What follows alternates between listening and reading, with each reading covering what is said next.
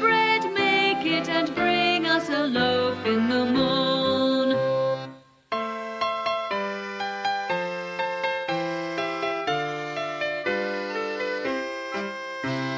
Blow, wind, blow, and go, mill, go, that the miller may grind his corn,